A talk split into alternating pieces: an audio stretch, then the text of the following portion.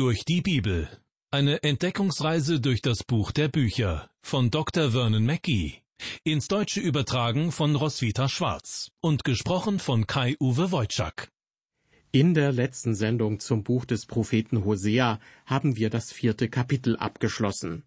Wenn Sie auch schon die Sendungen davor gehört haben, dann wissen Sie, dass Hosea zu der Zeit wirkte, als Israel geteilt war, in das Nord- und das Südreich. Er war ein Prophet des Nordreiches. Das Volk war abtrünnig geworden und wurde deshalb von Gott angeklagt. Der Inhalt des vierten Kapitels war diesbezüglich sehr konkret. Israel hatte sich der Gesetzlosigkeit, der Unmoral und der Ignoranz gegenüber Gottes Wort und außerdem des Götzendienstes schuldig gemacht.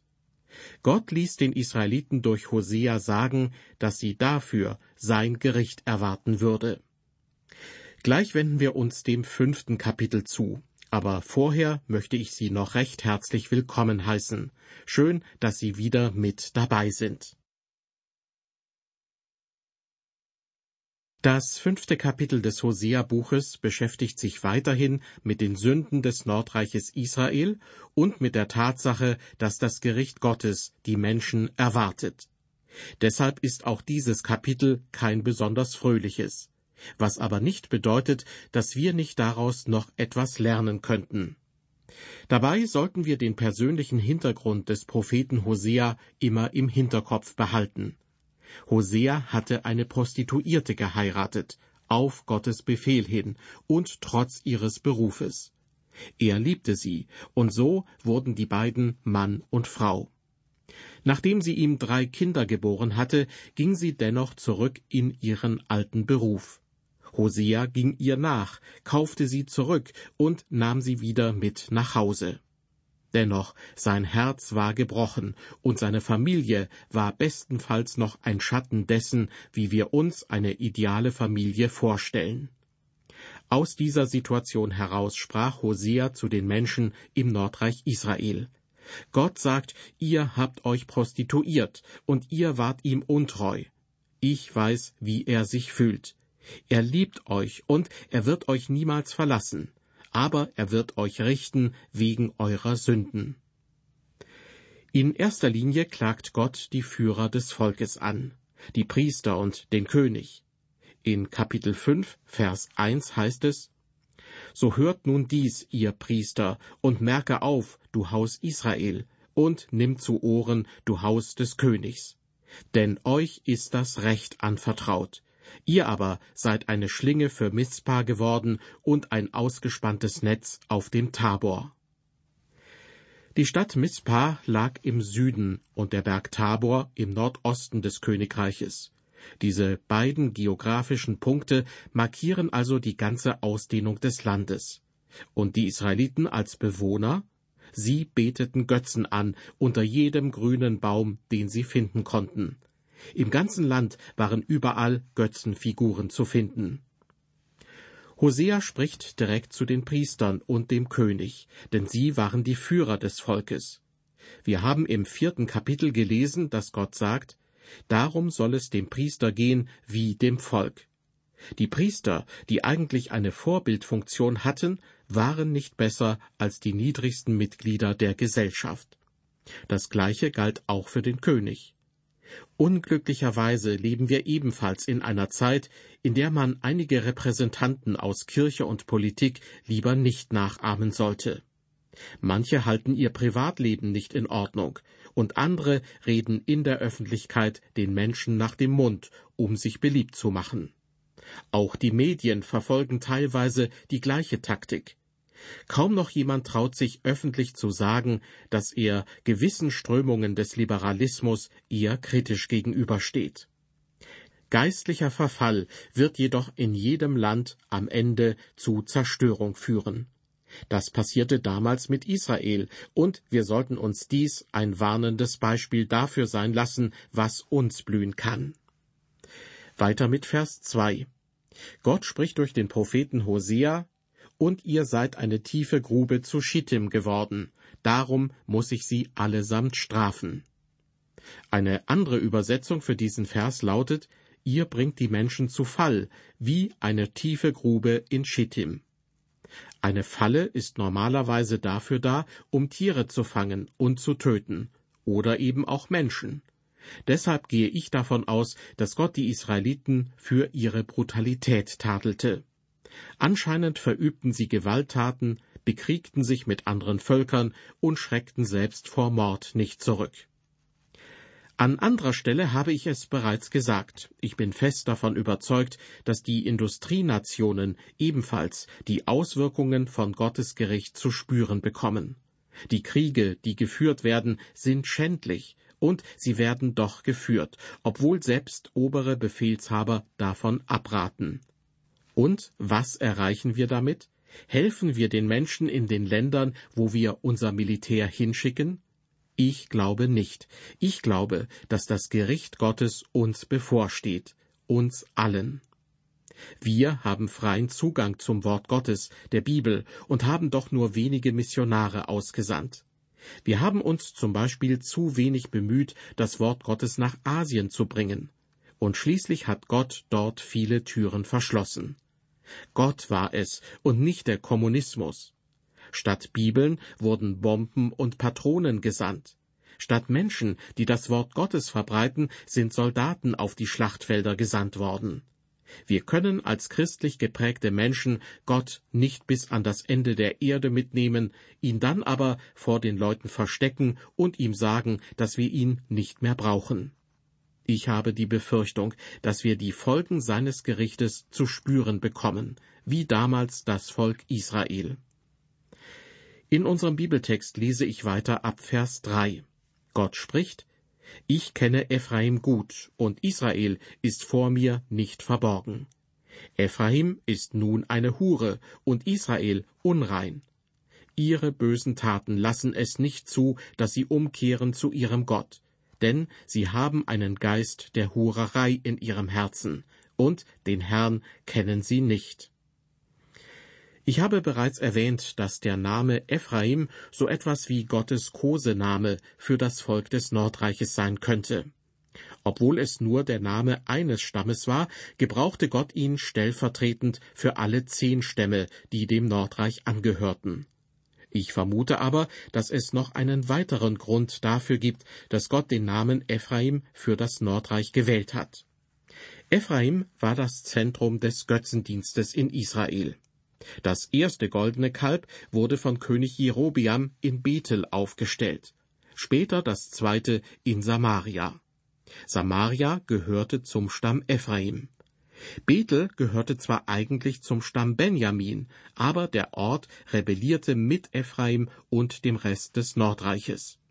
Ephraim war also das Herz des Götzendienstes, und der Götzendienst war die große Sünde des Volkes Israel. Gott sagt in Vers 3, ich kenne Ephraim gut, und Israel ist vor mir nicht verborgen. Ephraim ist nun eine Hure, und Israel unrein. Er weiß, wovon er spricht. Obwohl die Verehrung des goldenen Kalbes oder des Götzen Baal im Stamme Ephraim seinen Ursprung hatte, wucherte der Götzendienst wie ein Virus, bis er alle zehn Stämme befallen hatte. Schließlich drang er sogar bis ins Südreich Juda vor. Israels Sünde war die Sünde eines Volkes, das das Wort Gottes und auch Gott selbst kennt, aber sich von ihm abgewandt hat und ihn nicht mehr anbetet. Das Resultat ist Unmoral und Verfall in jedem Bereich. Ja, bis in die Natur war das zu spüren. Auch künstliche Bewässerung hat nicht dafür sorgen können, dass, wie es bei Jesaja heißt, die Wüste wie die Lilien blühen wird. Weiter geht es in unserem Hosea-Text mit Vers 5. Wieder Israel, man könnte auch sagen gegen Israel, zeugt seine Hoffart. Darum sollen Israel und Ephraim fallen um ihrer Schuld willen. Auch Juda soll mit ihnen fallen. Gott bringt hiermit zum Ausdruck, dass alle zehn Stämme des Nordreiches fallen werden und dass auch Juda mit ihnen fallen soll. Aber er sagt nicht, dass das zur selben Zeit geschehen wird. Wir wissen, dass auch Juda schließlich fiel und die Völker beider Königreiche gefangen genommen wurden. Das Nordreich wurde nach Assyrien verschleppt, und etwa ein Jahrhundert später wurde das Volk des Südreiches von den Babyloniern gefangen genommen. Aus dieser Gefangenschaft hat die im Wort Gottes angekündigte Rückkehr tatsächlich noch nicht stattgefunden. Das Buch Hosea macht es sehr deutlich, dass die Welt es erfahren wird, wenn Gott die Israeliten zurückführt und wenn Frieden im Land herrschen wird. Vers 6 handelt von der Zeit davor. Alsdann werden sie kommen, mit ihren Schafen und Rindern den Herrn zu suchen, aber ihn nicht finden, denn er hat sich von ihnen gewandt. Mit anderen Worten, diese Menschen hatten Gott verlassen. Aber wenn das Unglück sie trifft und wenn sie jede andere Möglichkeit ausgeschöpft haben werden, dann werden sie bereit sein, sich Gott wieder zuzuwenden. Denn Gott ist ihre letzte Chance. Doch sie werden ihn nicht finden, weil er sich zurückgezogen hat.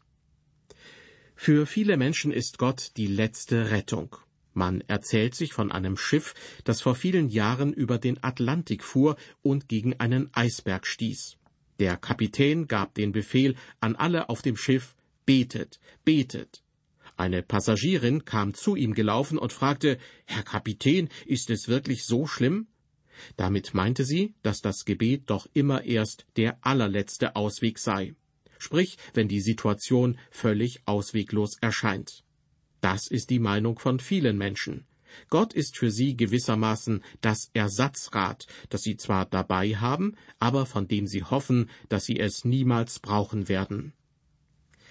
Wir kommen zu Vers 7. Sie sind dem Herrn untreu und zeugen fremde Kinder. Darum wird sie auch der Neumond fressen, samt ihrem Erbteil. Mit dem Begriff fremde Kinder ist meines Erachtens gemeint, dass Gott für ihre Kinder wie ein Fremder sein wird.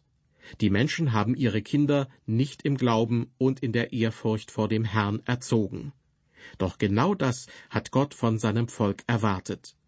Im fünften Buch Mose ist ausdrücklich davon die Rede, dass die Israeliten ihren Kindern immerfort sein Wort beibringen sollen.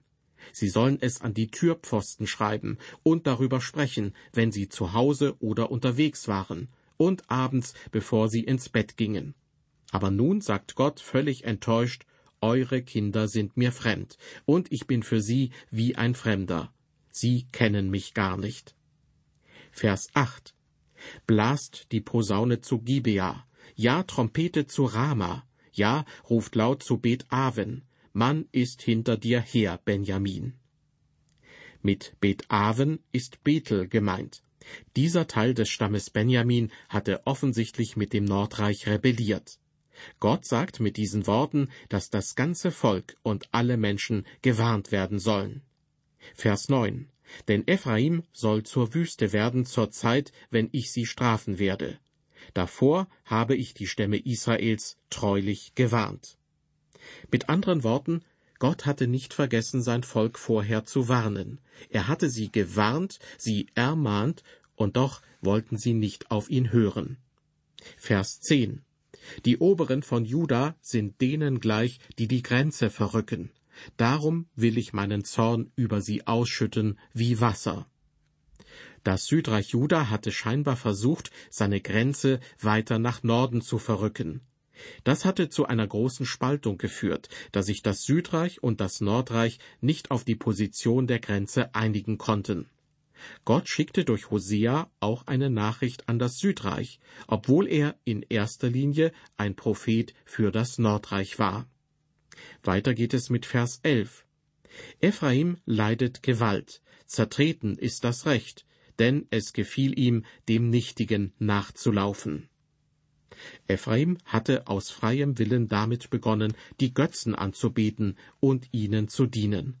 Sie machten das nach, was alle taten. Vers 12. Ich bin für Ephraim wie eine Motte und für das Haus Juda wie eine Made. Hosea, der im Auftrag Gottes spricht, benutzt an dieser Stelle zwei interessante Bilder. Von allen Propheten kann man in dieser Hinsicht viel lernen, denn sie benutzen Redewendungen und Bilder aus der Natur, die uns helfen, das Wort Gottes zu verstehen. Ich bin für Ephraim wie eine Motte, spricht Hosea im Auftrag Gottes. Was tun Motten? Nun, wenn Sie Motten in Ihrem Kleiderschrank haben und keine Mottenkugeln zur Bekämpfung, ist Ihre Kleidung in kürzester Zeit ruiniert. Man erzählt sich die Geschichte eines Mannes, der Mottenkugeln kaufte, sie aber nach einigen Tagen wieder zurückbrachte, mit der Begründung, dass sie nicht funktionieren würden.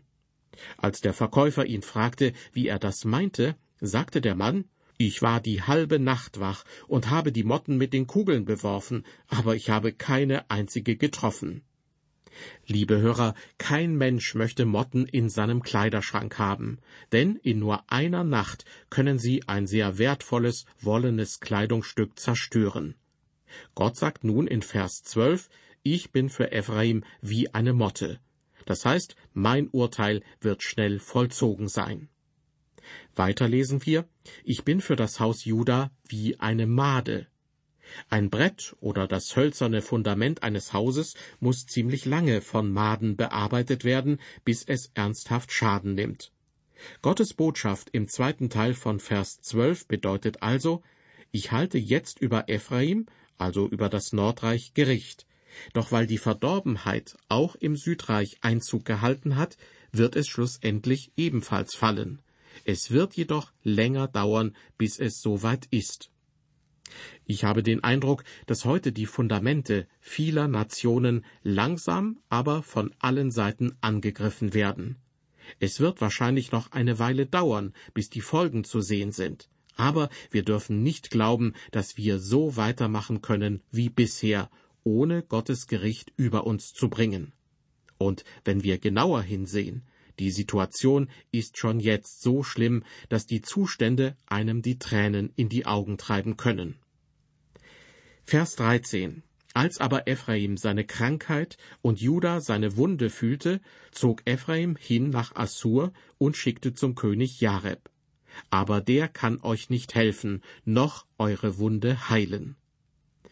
Ephraim, das Nordreich, war krank, fast todkrank, das Südreich Juda war ebenfalls verletzt, denn die Assyrer hatten sich gegen sie erhoben, doch sie hatten sie nicht gefangen genommen und verschleppt. Weiter lesen wir, Ephraim zog hin nach Assur und schickte zum König Jareb, aber der kann euch nicht helfen, noch eure Wunde heilen. Ephraim ging sozusagen zu einem Wunderheiler. Sie glaubten, dass der König der Assyrer ihnen helfen würde, aber er war schließlich derjenige, der sie verschleppte. Sie hatten die falsche Person um Hilfe gebeten. Vers 14. Gott spricht durch den Propheten Hosea, denn ich bin für Ephraim wie ein Löwe und für das Haus Juda wie ein junger Löwe. Ich, ich zerreiße sie und gehe davon. Ich schleppe sie weg und niemand kann sie retten. Hier gebraucht Hosea ein weiteres, sehr anschauliches Bild. Gott sagt, denn ich bin für Ephraim wie ein Löwe und für das Haus Juda wie ein junger Löwe. Ich habe vor kurzem im Fernsehen eine Dokumentation über Löwen gesehen. Es wurde gezeigt, wie Löwenmütter ihre Jungen beschützen. Einer dieser jungen Löwen sah aus wie eine dicke Katze mit weichem Fell. Glauben Sie mir, den hätte ich gern als Haustier gehabt. Aber die Löwenmutter war aggressiv, besonders wenn andere Tiere in die Nähe ihrer Jungen kamen. Sie jagte ihnen nach, während die jungen Löwen spielten. Gott sagt dem Nordreich Israel, dass er wie ein Löwe für sie sein würde, er würde sie zerstören. Für das Südreich Juda hingegen würde er sein wie ein junger Löwe. Aber was wird aus einem jungen Löwen? Eines Tages wird er genauso aggressiv sein wie seine Mutter.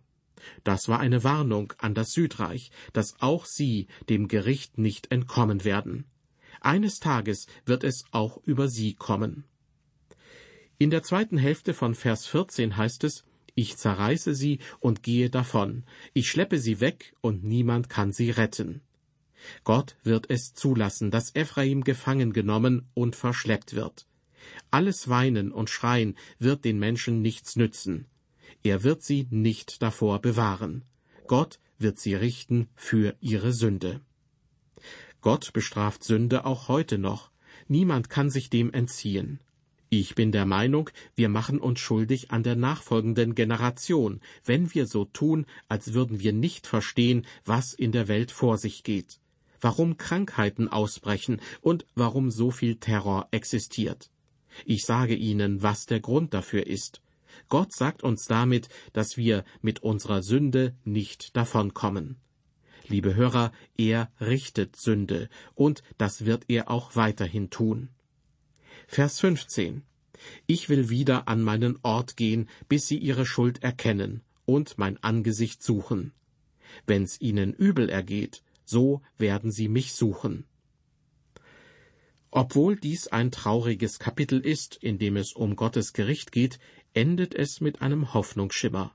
Die Zeit wird kommen, in der Israel Gott wieder suchen wird. Mehr noch, er wird sie befreien, wenn sie sich ihm wieder zuwenden. Durch den Propheten Hosea hält Gott den Israeliten ihre Sündhaftigkeit vor und kündigt sein Gericht an. Doch immer wieder schimmert auch Gottes Gnade durch und sein Wunsch, den Bund mit seinem Volk zu erneuern, die Beziehung zu ihm also wieder aufzunehmen. Gott ist sich sicher, sein Volk wird ihn wieder suchen und zu ihm zurückkehren. In der nächsten Sendung, wenn wir uns dem sechsten Kapitel des Hosea-Buches zuwenden, hören wir weiter davon, wie es sein wird, wenn das Volk Israel wieder zum Herrn zurückkommt und wenn er ihre Wunden heilen wird. Bis zum nächsten Mal, auf Wiederhören und Gottes Segen mit Ihnen.